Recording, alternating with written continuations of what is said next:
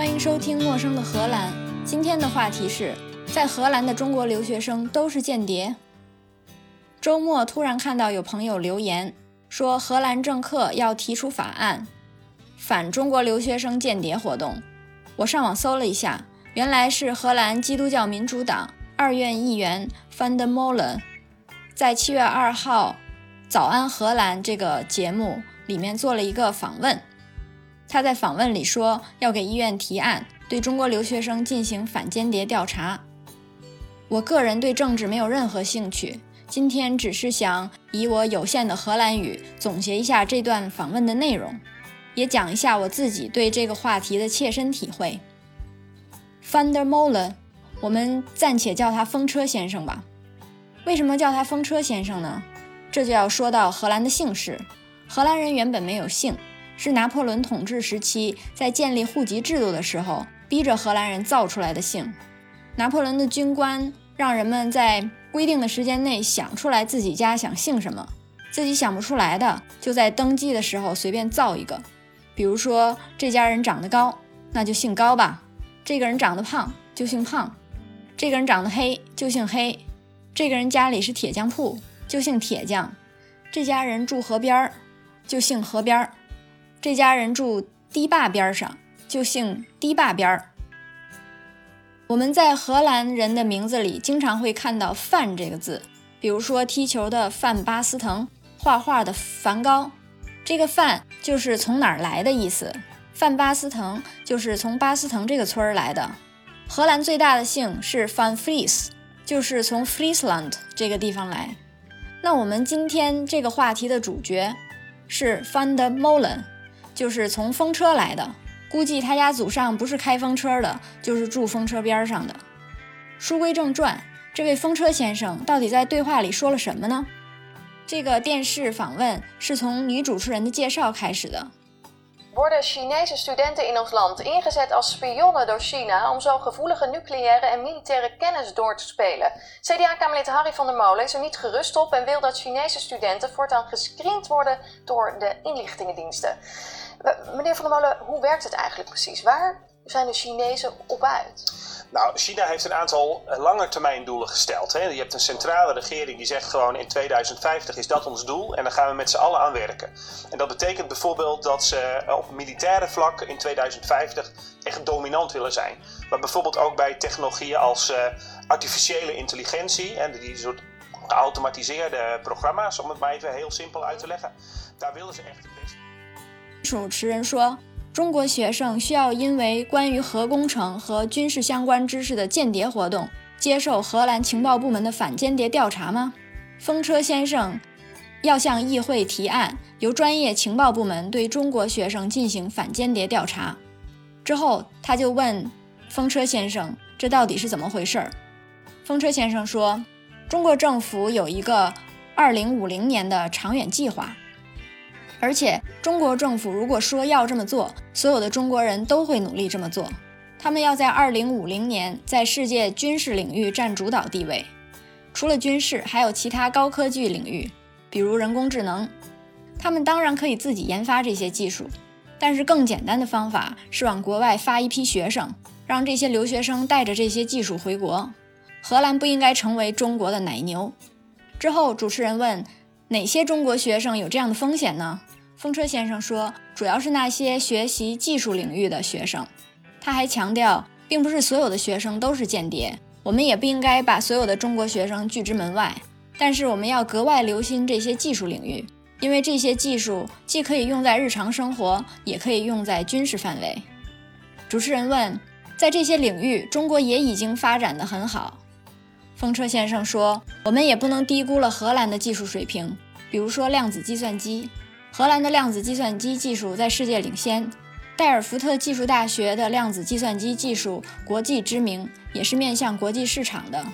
但是如果通过教育可以很容易得到这些技术，我们也不确定中国会用这些技术做什么。很遗憾，我们在这方面没有很好的措施。中国学生不止来到了荷兰。”有很多国家都有大量的中国留学生，我们应该和这些国家合作，共同对中国留学生进行反间谍审查，以确定各个国家不需要重复审查同一个学生。在这段访问里，还穿插了一段对某个研究所的研究人员的访谈。这位研究人员也认为，在现在国际教育中，要仔细考虑与谁合作，合作做什么，为谁做，要在教育的过程中充分考虑地缘政治。之后，主持人问中国学生知道自己在做什么吗？风车先生说，他们知道，他们从政府拿奖学金，作为回馈，他们会把收集到的信息交给中国大使馆。这种说法已经存在了一段时间。荷兰的情报组织也说，中国是在荷兰进行经济间谍活动最活跃的国家。这个时候，主持人问：“已经有中国学生做间谍活动被抓到了吗？”风车先生说：“这个我还不知道，但是有其他国家做间谍活动的案例，比如伊朗和朝鲜，他们在做核研究的时候盗取了情报。这些技术既可以民用，也可以被中国应用于军事领域。”主持人打断风车先生说。就是说，没有中国学生做间谍活动的证据了。风车先生说：“当然，我也不是说所有的中国学生都是间谍，也有很多好的例子，比如他们来学习民主与法治。这种情况下，我很高兴的愿意让他们把我们关于民主与法治的知识和经验带回去。”听完这个访问，我觉得最好笑的就是他言之凿凿说了半天，然后被问到已经有中国学生做间谍被抓了没有呢？他说他不知道，这不是搬石头砸自己的脚吗？后面又马上偷换概念，说虽然没有抓到中国学生，但是我们抓到过伊朗和朝鲜的案例。这些人盗取核工业情报，这些技术可以被中国应用于军事领域。伊朗盗取情报应用于中国军事领域，当然也有一种可能，伊朗盗取情报卖给中国，这样的话，他也可以卖给俄罗斯，当然俄罗斯也不需要。它也可以卖给乌克兰，乌克兰也不需要；它也可以卖给阿富汗，它也可以卖给隔壁小卖铺，它也可以卖给南极打鱼的渔民。硬往中国上边扯，会不会太生硬？我是在 YouTube 上面看到这个访问的，下面有很多观众留言，我也找一部分留言出来看看。第一个人说：“民主和法治的研究对那些中国学生是有益的，这太讽刺了吧？”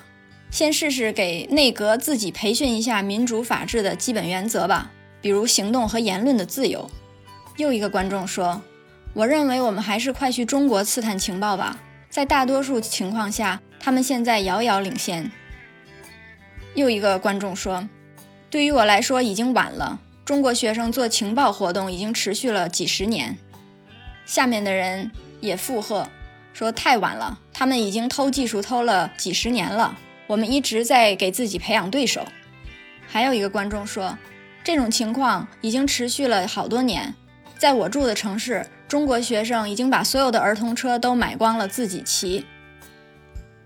下面的人说，别忘了把牛奶都卖给中国人，这对我们的国家安全也造成危险。还有人长篇大论，基督教民主党脑子进水了，真的进水了。你以为我们的人工智能还在引领潮流吗？别做梦了！我们的民主和法治研究做好了吗？言论和行为自由已经越来越少。过去几十年一直允许极端分子支持荷兰的极端穆斯林组织，毒害青年。你们做什么了吗？什么也没做，政治失败。还有一个人开个玩笑，说，有了所有的中国人在世界各地拍摄的所有照片。他们能够轻松地复制整个世界，就算拍了不该拍的照片，也不会引起注意，因为他们在哪儿都要拍照。这样一来，你根本没法区分他们是为恐怖主义或者间谍活动的潜在目标拍照，还是只是为了度假拍照。还有人说，还是把钱花在甄别寻求经济庇护者上面吧。以上是一部分观众的留言，还有很多我自己也看不太懂他们的点在哪儿。就不放在这儿说了，看起来好像是有些隐晦的典故。从我自己的切身感觉来看，倒是没有直接面对过关于间谍的审查或者质疑。我在荷兰大学里待过很多年，从零五年开始，后来也在大学工作了七年。开始的时候，中国学生不是特别多，虽然没有人直接来问我你是不是间谍，但是我听荷兰朋友说过，他们觉得所有的中国人来这儿都是为了做间谍。因为语言又不通，离得又远，来这儿干什么呢？人家日本人就不来。到了零九年左右，每年都有不少拿国家留学基金委的奖学金出来做交换学生的中国博士。当时在荷兰做博士研究是一个工作，叫 RVO RVO，Assistant van Opleiding，呃，教学助理。这是当时高校职位系统里面最低的一级。教学助理之后就是助理教授、副教授、见习教授，直到最高级的全职教授。当时我只知道这些中国同事和我的区别，就是我是荷兰高校发工资，他们是中国发工资的。说实话，当时我是有点羡慕的，因为我拿了荷兰高校的钱，和学校有合同，合同里面清楚的写着我每年有多少时间要做研究，多少时间教学生，多少时间做商业项目，多少时间写学术论文。但是拿中国奖学金的同事就不一样，他们有国家的支持，不拿荷兰高校的钱。自然自由度也比较大，只要做自己的研究就可以，其他系里边杂七杂八的破事儿不想管就可以不管。唯一的约束就是博士毕业之后要回到工中国工作两年，不能留在荷兰。如果想要留在荷兰的话，就把国家的奖学金赔给国家。二零一零年的时候，在英国发生了一件事儿，就是一个中国学者拿了国家的奖学金到英国做研究，几年之后又不想回国。当时国家让他把钱还给国家，他也不想还，国家就说：“那你就得按照当时的合同回国工作。”他就到英国寻求政治庇护，说中国限制他的人身自由。当时还请欧洲其他国家的学者为他联名签名请愿，支持他取得政治庇护。荷兰同事问我为什么会发生这样的事儿，当我提到拿奖学金的时候签过合同。崇尚自由和契约精神的荷兰人从此就不再掺和这件事儿了。这些年不断有讨伐中国政府妨害学术自由的声音，我大概也能猜个八九不离十。荷兰大学的经费是这样的：一部分是国家给的经费拨款，一部分是学生交的学费，一部分是各种研究经费，还有一部分是公司的投资或者做商业项目挣的钱。其中国家拨款大部分用于本科生和研究生的教育上。学生的学费分为欧盟学生和欧盟以外的学生。欧盟学生每年学费大概两到三千欧，而国外学生的学费在一万五千欧左右。因为国外学生没有国家的补贴，所以学费比较贵。做研究的钱，不管是博士研究还是博士后或者其他学术研究，基本都是靠经费。经费也有四种：一种是欧盟的经费，一种是荷兰科研基金会的经费，一种是其他国家的经费。还有就是学院去年剩的钱，因为荷兰的大学是非盈利组织，所以上一年剩了钱的话，就要投资到教育上。有的时候这些钱就可以投资一个研究项目，雇一个博士生。随着荷兰国家研究经费越来越少，而中国的研究投资越来越多，中国的投资在荷兰某些学科的学术研究里占的比重就越来越大。这个时候，如果因为国家之间政治关系紧张，中国政府就有可能停止给这些学术研究拨款，这样就影响学术研究。这也是为什么荷兰政客借理由讨伐中国政府妨害学术自由的原因。他们的意思是：你可以给钱让我们做学术研究，但是你不能撤资，也不能知道我们做了什么。这个逻辑我不是特别懂。我当时的研究经费是荷兰政府的，到最后。不管是我的导师还是同事，都告诉我，因为经费是政府的，所以我的研究成果也应该让公众受益，而不是卖给一个公司或者自己成立一个公司。我也是本着这个宗旨，把所有的研究成果都转交给了荷兰的某个国家研究院。按这个逻辑，就是说我的钱是荷兰纳税人的，所以我的研究成果应该让荷兰纳税人受益。那如果一个荷兰研究所的钱是中国纳税人的，他的研究成果该不该让中国纳税人受益呢？虽然荷兰政客一直在就中国政府控制学术投资这件事儿做文章，但是就我个人来讲，从来没有被怀疑是间谍，或者是被审查的经历，或者是因为任何原因被官方盘问的经历。我的学术研究一直很自由。学校和同事给了我所需要的所有的支持，倒是有朋友的朋友或者同事的朋友，那些不接触中国人的荷兰人会问：“你是间谍吗？”我能感觉出来，他们只是好奇，没什么敌意。每次我都回答：“我不是间谍。”荷兰有什么是中国没有的吗？他们有时候会说荷兰很发达，荷兰技术很发达。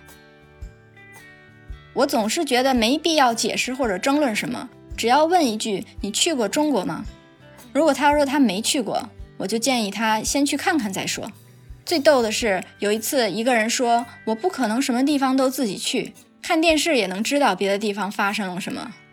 听到这种答案，你就知道为什么有那么多荷兰人或者西方人对中国人没好感。很大原因是他们的媒体导向。